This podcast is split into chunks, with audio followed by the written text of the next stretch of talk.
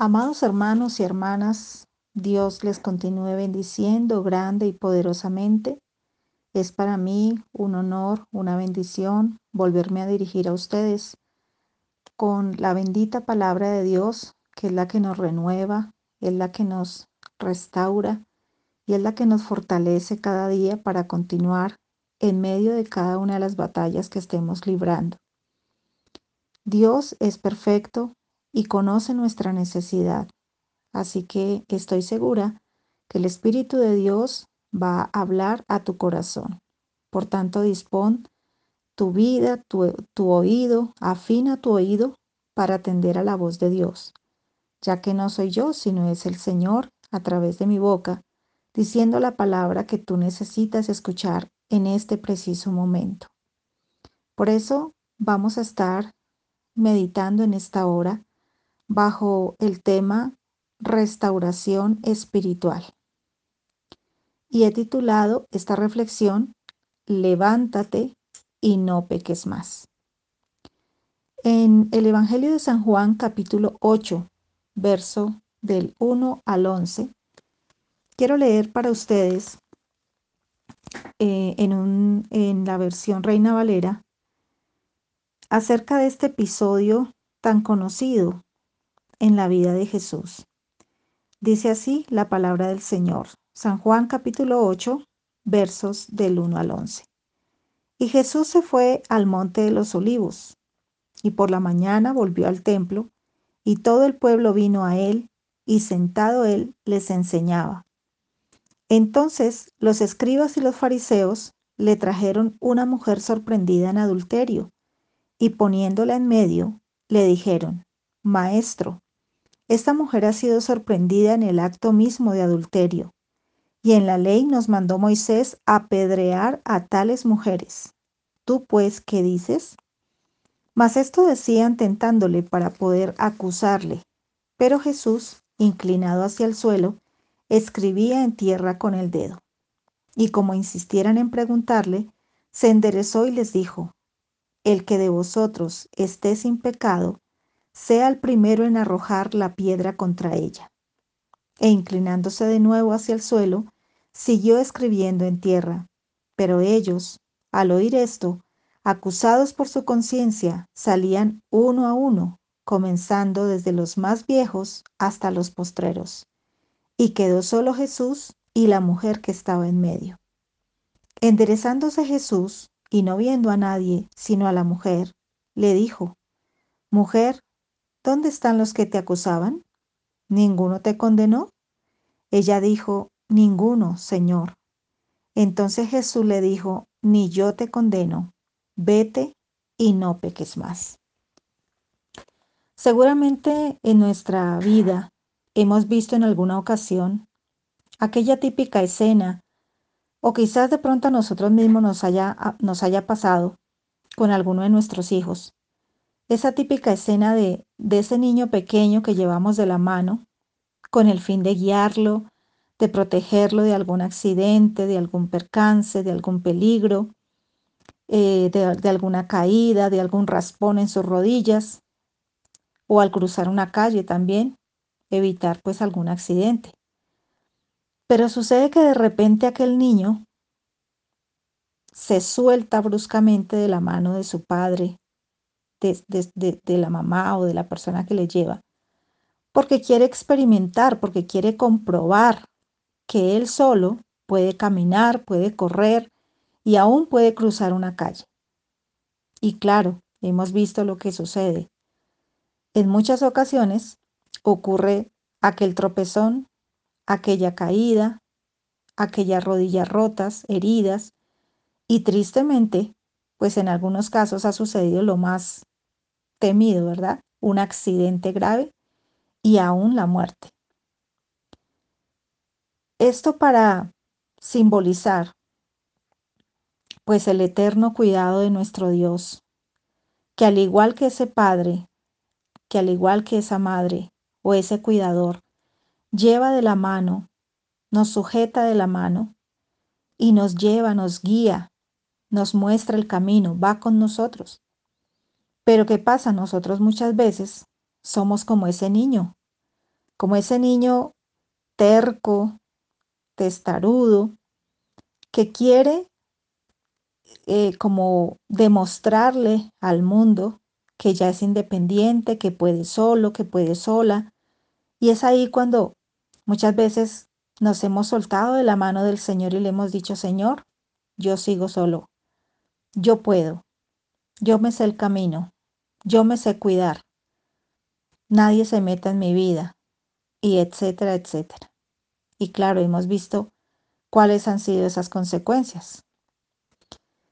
En el tiempo de Jesús, volviendo al pasaje que hemos leído, existían dos grupos, dos sectas religiosas que ejercían una gran influencia en el pueblo. Ellos eran los fariseos y los saduceos, que constantemente atacaban al Señor Jesús de una y de otra manera, buscando ocasión para acusarle, para tentarle, para fastidiarlo, para mirar a ver en, de qué manera lo hacían caer para tener una ocasión de cómo ir a acusarlo ante pues ante las autoridades que ya que eran ellos mismos. Los fariseos, por ejemplo, pues eran un grupo de rabinos judíos, era un grupo religioso que se jactaban de cumplir todos y cada uno de los mandamientos de la ley, que por cierto eran muchísimos, y estos fariseos eran muy estrictos. Ellos creían en la resurrección de los muertos, estaban muy pendientes de cada aspecto externo, como lavarse las manos antes de comer, eh, no tocaban muerto para no contaminarse, diezmaban de todo, y en fin, eran especialistas en condenar a los demás si veían que de pronto incumplían alguna de estas ordenanzas. Además eran personas murmuradoras, hipócritas, pues vivían obsesionados con cada punto de la ley, especialmente en lo externo. Se fijaban eh, atentamente en cada detalle, pero se olvidaban de lo principal, el estado de su corazón. Los fariseos pertenecían a la clase social media. Les fascinaba ocupar los primeros puestos en los banquetes, en las sinagogas. Les encantaba el dinero. Y sus reglas iban por encima del amor y la misericordia. Se la pasaban fingiendo una apariencia de santidad y moral que no tenían, no poseían. Por su parte, los saduceos eran de la clase alta. Ellos eran también judíos y eran miembros, miembros del Sanedrín. ¿Qué era el Sanedrín? El Sanedrín significa sentarse juntos. Era una especie de asamblea o consejo de sabios formado por de 23 a 71 rabinos en cada ciudad de Israel. ¿Cuál era la misión de ellos? Desarrollaban la función de jueces. Entonces a ellos les les traían como todos los casos que se presentaban, desórdenes sociales en el pueblo y ellos eran los encargados de juzgar. Los saduceos ocupaban esos cargos políticos importantes, eran más dados a la política que a la religión. Y el sumo sacerdote pertenecía a ellos, a los saduceos. Y a diferencia de los fariseos, estos saduceos no creían en la resurrección de los muertos. Entonces en el verso 3 miramos que los escribas y los fariseos le trajeron a Jesús una mujer sorprendida en adulterio y se la pusieron en medio ahí, a ver qué iba a hacer Jesús. Pero Jesús luego de escuchar pues el motivo por el cual le traían esta mujer, se inclina hacia el suelo a escribir con su dedo en la tierra. Personalmente a mí me encantan las estrategias que usaba Jesús en su sabiduría divina para darles esas lecciones verdaderas de moral, de justicia y de amor, no solamente a los fariseos y a los saduceos, sino a todos los que quisieron en algún momento venir a tentarle y de alguna y de otra forma eh, como tratar de, de buscar algún detalle para acusarlo. En el verso, verso 7 dice, como insistieran en preguntarle, porque bueno, le traen la mujer le dicen, mira Señor, hemos encontrado a esta mujer sorprendida en el acto de adulterio. Y le dijeron, Maestro, en la ley nos mandó Moisés apedrear a tales mujeres. ¿Tú pues qué dices? Como ellos vivían eh, tan meticulosamente, dientes de cada detalle de la ley, pues imagínense, esta mujer les cayó como anillo al dedo, lo que ellos estaban buscando, como con las manos en la masa, la cogieron y la trajeron de una vez con el propósito de tentar a Jesús, a ver qué dice, a ver qué nos contesta, a ver si es que va a estar a favor o en contra de la ley de Moisés. Pero el Señor, vemos tan hermoso en su misericordia, eh, les dice, porque ellos seguían insistiendo, ¿cierto? Verso 7, ellos, y como insistieran en preguntarle, se enderezó y les dijo, Jesús les contesta, el que de vosotros esté sin pecado, sea el primero en arrojar la piedra contra ella. Qué tremenda bofetada espiritual, podríamos llamarlo así, le dio Jesús a, e, o qué lección de moral le dio Jesús a este grupo de, de personas que lo único que buscaban era señalar y juzgar a los demás. Y Jesús se inclina de nuevo hacia el suelo y sigue escribiendo en tierra. Pero vemos que en el verso 9, ellos al oír esto, acusados por su conciencia. Mire cómo es Dios de bueno. Él sabe exactamente qué palabras contestar, responder para confrontar al ser humano. Acusados por su conciencia, comenzaron a salir uno tras otro, desde los más viejos hasta los postreros, hasta los más jóvenes, a tal punto que queda solamente Jesús y la mujer. Y en el verso 10 dice, enderezándose Jesús, y no viendo a nadie, sino a la mujer, le dijo, Mujer, ¿dónde están los que te acusaban? ¿Ninguno te condenó? Ella le dice, Señor, ninguno. Y me encanta esta respuesta de Jesús también, tan llena de amor, de misericordia y de bondad. Jesús le dice, ni yo te condeno, vete y no peques más. Este misma, estas mismas palabras, Dios le está diciendo a alguien en esta hora, vete y no peques más. Aléjate de ese mal camino. Aléjate de esa mala amistad. Aléjate de ese mal hábito.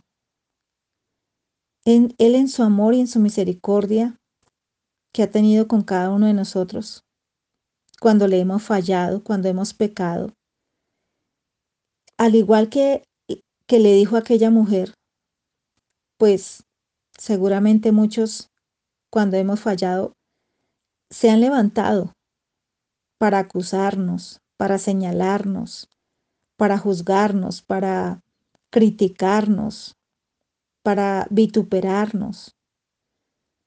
Pero nuestro amado Salvador ha sido tan bueno, tan fiel, que nos ha defendido aún de aquellos que han levantado ese dedo acusador para señalar nuestro pecado. Y el Señor nos ha dicho, vete y no peques más. Nos ha dicho, ¿dónde están los que te condenan? El Señor hace apartar aquellas vidas que se confabulan también para venir y pisotearnos prácticamente. Pero qué bueno que el Señor en esta hora nos dice, ni yo te condeno. Por tanto, amado hermano y hermana que me escuchas, es el tiempo de arreglar aquellas áreas de nuestra vida que sabemos perfectamente que a Dios le desagradan y que poco a poco lo que van haciendo es que se van convirtiendo en una barrera que nos separa de Dios, y esa es la peor consecuencia que trae el pecado, la separación de Dios. Por tanto, en este momento es el tiempo de arreglar esas áreas esas áreas que están torcidas, ese camino que está, que se ha desviado de la verdad. Es el tiempo de perdonar. Ya no es tiempo de seguir cargando con culpas del pasado, con ofensas del pasado. Es el tiempo de perdonar y también de pedir perdón si hemos sido nosotros los culpables, si hemos sido nosotros los que hemos causado también aquella ofensa. Es el tiempo de dejar atrás esos viejos hábitos, esas malas costumbres, eh, esas conductas pecaminosas. Es el tiempo de dejar atrás la crítica, la murmuración, la mentira, esa falsa apariencia de santidad, el rencor, el odio, los celos, las iras, la gritería. En su palabra el Señor es tan claro y él mismo nos dice, quítense de vosotros todas estas cosas. ¿Sí? Quítense de vosotros. Somos nosotros mismos los que decidimos a qué le damos entrada a nuestro corazón y a qué no. Entonces, Dios te pregunta una cosa en este momento.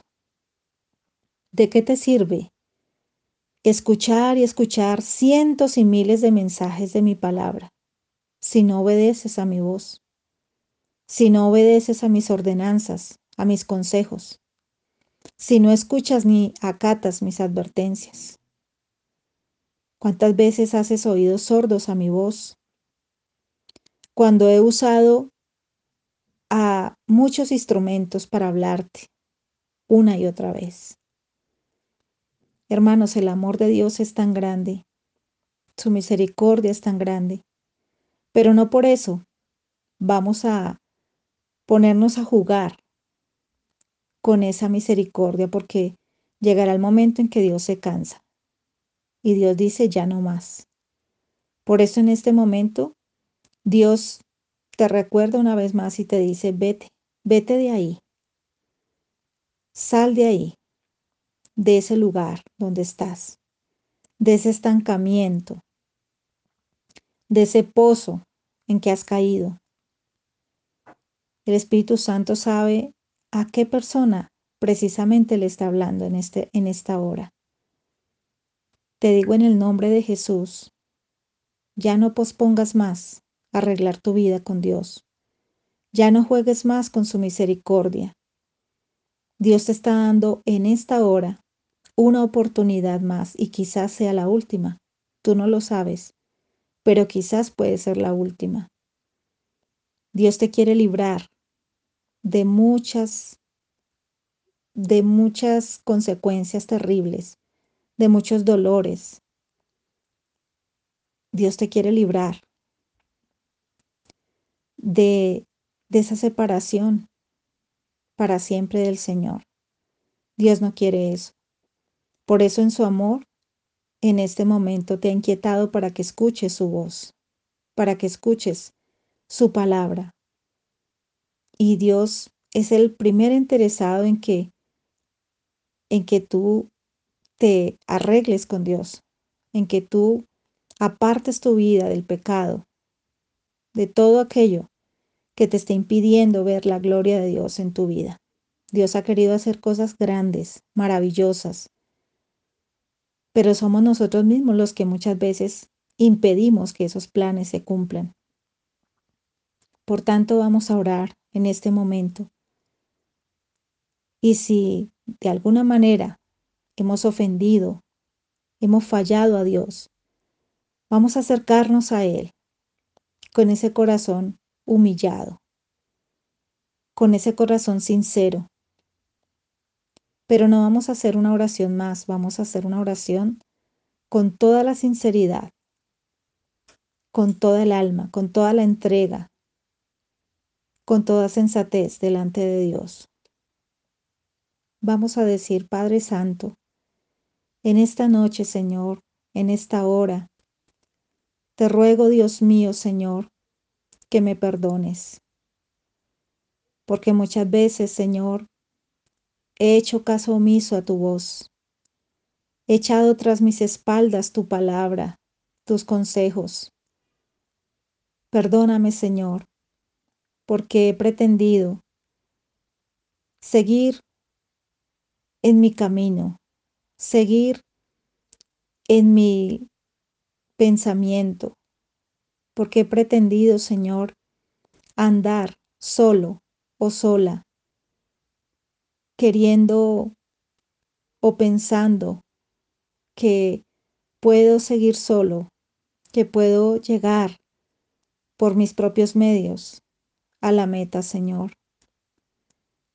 Dios mío, en esta hora te ruego que me perdones, que me limpies, que me ayudes a apartarme del pecado, que me ayudes a apartarme de todo aquello que me separa de ti. Renueva mi vida, por favor. Límpiame con tu preciosa sangre, santifícame, purifícame.